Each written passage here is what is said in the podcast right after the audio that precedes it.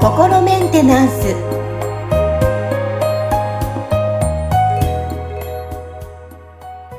はい皆さんいかがお過ごしでしょうか？心メンテナンス本日もアシスタント三上恵と気候ヒーラーの吉村隆二です。はい吉村さん本日もよろしくお願いしますよろしくお願いします。はいさあ今日のテーマなんですけど、あのすごい私も日頃言われたことがあるんですよ今日も頑張るぞって言ったら、頑張らなくていいよ、頑張ってるじゃんって言われたことがあって。はい。ということで今日は、はい頑張らなくていいをテーマに取り上げていこうかなって思います。なんかね、はい日日頃からやっぱ周りでもちらほら、今日も一日頑張りましょう。どうしてもなんかこう癖がついてる自分もいるんですけど、うんこの頑張らなくていい、吉村さん的にはどう思います、頑張らなくていい。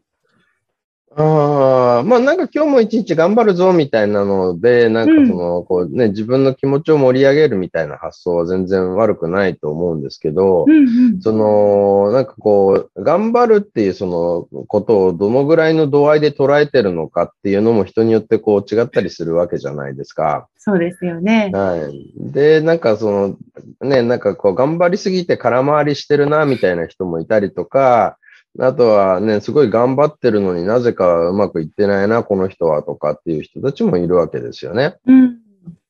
はい。で、まあ結局そういう人たちって、その、要はなんかすごい頑張らないと成果が得られないとか、その目標が達成できないっていうような状況にいるわけですよ。うんうん。はい。で、それってその、なんていうのかな、その一人一人にかかってる負荷みたいなものに、すごい個人差があるっていう話なんですよね。で、それはもうもちろんそのね、みんなそれぞれ、こう、例えば身体的なそのね、なんか特性が違ったりとか、得意不得意な分野が違ったりとかっていうのもあるから、その、ある意味なんかその、ね、苦手なことをなんていうのかな、そのね、ここでもしきりにこう、お伝えしているその、魂が持ってる価値観ですよね。バリューフォーミュラに合ってないことをやってる時っていうのは、まあ言ってみたらその人はあんまり力そもそも発揮できない分野で、その、なんかこう、成果を生み出そうとしてるってことになっちゃうから、それだけすごい頑張らないとそれが達成できないっていう状況にこう入っちゃうわけですよ。うん。で、そうすると、の、なんていうのかな。まあ言ってみたらすごい苦しい思いしてる割にはなかなかその期待したような状況にならないなっていうことにもなりかねないわけですね。で、そういう場合はやっぱりその、こう無理しなくても成果がこう作り出せる分野があるなら、で、しかもそれをやることが自分でこう楽しくて、こう充実感が得られるっていう、あの、他の分野があるなら、そっちに注力した方が、その、いいよねっていう話が、まあ一つあるっていうことですよね。そうですね。同時に、はい。その、まあ、負荷のかかり方が、こう、の個人差っていうのは、その、いわゆる、こう、心のブロックとかってね、言われている、その、無意識レベルで、その人を、こう、足止めしているような要因だったりするわけですよ。うん。でそこに関して言うと、やっぱり、そのね、なんかこう、まあ、い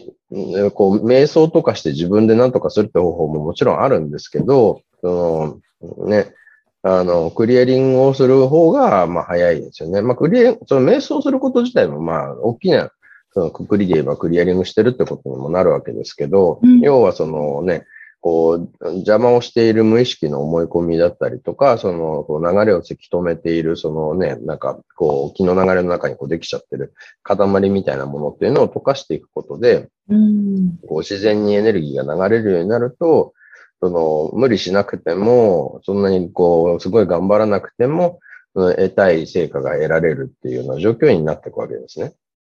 でそうなると、すごいこう頑張ってなくても軽やかに、そのね、やりたいことができてるとか、欲しいものが手に入ってるっていう状況になっていくっていう、そんな感じですね。うーん。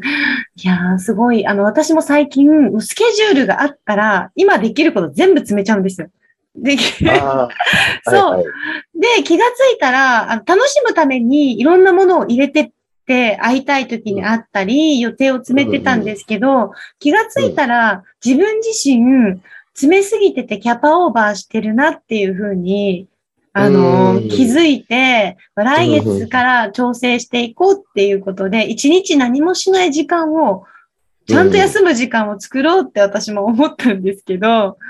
その、はいはいその気の流れをちょっと一旦止めるじゃないですけど、はい、変えていこうっていうふうにやっぱり私も思ったんですけどあも、ーはいはい。うん、やっぱりこういう、まあ一回こう、瞑想とか、ね、クリアリングとかっていうのは本当大切になってきますね。今話しながら。そうですね。うんそのね、結局、そのな何を、その行動レベルで何を選んでいくかっていうところって、その、まあまそこのそのこう根底にその人のそのバリューフォーミュラーがこうちゃんと、あのつながってると、そこからエネルギーがこう得られるから、こう、いくらやってもまあ疲れないみたいなね、いくらでもやってられるみたいな状態にはなるんですけど、とはいえ、その僕たちが使ってる肉体とその肉体に付随してるその精神の部分とかっていうのは、まあ言ってみたら生き物なんで、その限界がやっぱあるんですよね、キャパみたいなものが。だからそこをオーバーしちゃうと、そのね、なんかやっぱりこうしんどくなってきちゃうっていうかね、そこはその、例えば、あの、スポーツ選手みたいに、こうね、あの、段階的にトレーニングして、その肉体自体を強く育てていくっていうことも、まあね、不可能ではないんですけど、まあ、それだって結局、その、ね、じゃあその人がそのスポーツに向いてるかどうかとかっていうのも人によって違うわけですよ。持ってるその特性とかが違うから。う。だから、まあ本当にそのね、こう、魂がワクワクすることを、こうやるっていうことがまず一つあるのと、同時に、やっぱりちゃんと休むときは休むっていう、なんかそこのこう、メリハリをつけていくっていうのは、その僕たちの言ってみたら魂と肉体とうまく付き合っていくコツみたいな感じじゃないかなと思いますね。そうですね。今ほんと魂レベルで、まあ、パッて思った瞬間に行動しちゃうタイプなので、もうそれをちょっと最近すごい、もう思ったままに動いていたら、体はすごいしんどくて、あの、うん。車から降りたいので降りれない。自分が。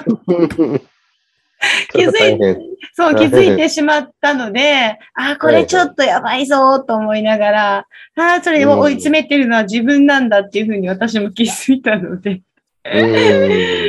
ちょっと考えようかなっていうふうに私も思ったりしますね。うんね、そうですね。それにその持ってるなんかバリューフォーミュラによって、その、こう、安定的にずっと同じことをやり続けることが、こう、向いてるっていうか、得意な人と、なんかこう、絶えずいろいろ違うことやりたい人っていうのも、こう、いるわけですよね。うんだから僕なんかはかなりそういう、こう、まあ、あの、半引きこもり生活をしている割には新しいもの好きでもあるんで、うんその、なんかこう、ね家に閉じこもって好きなことやってはいるんですけど、その同じことをずっとやってるのは苦手なんですよ。だから結構その、ね、なんか家の中でやることなんだけど、その違うことをやることで、こう、気持ちを切り替えるみたいなね、気分転換みたいなことをしたりしてるわけですけど、うんだから、その、こう、自分のその、なんかこうね、心と体が何を欲してるのかみたいなところとちゃんとこう相談して、その何をどのぐらいの分量でやっていくのかっていうのをちゃんと決めていった方が良いですよね。はい、勉強になります。よかったです。はいあでもね、今こう、お話を聞いてる中でも、そういう方ってやっぱり結構多いと思うんですよ。私の周りもそうなんですけど。はいはい。うん。なので、これをきっかけに皆さんも改めて、ね、あの、日常の中で、まあ、日頃皆さん頑張ってると思いますけども、どれぐらいのこの心を動かされて、えー、それを楽しんでいるのか、改めて見つめ直しても、そううん、いいかもしれません。はい。はい。ね、そして皆さん、あの、番組の方からね、あの、メッセージ送ることができるので、例えば今回ね、この、頑張らなくていいっていうテーマでお届けしたんですけども、こういうの取り上げてほしいよとか、あと感想とかもね、お待ちしておりますので、えーぜひリンクの方から皆さんのお声もいただきたいなと思います。はい。本日も吉村さん、ありがとうございました。ありがとうございました。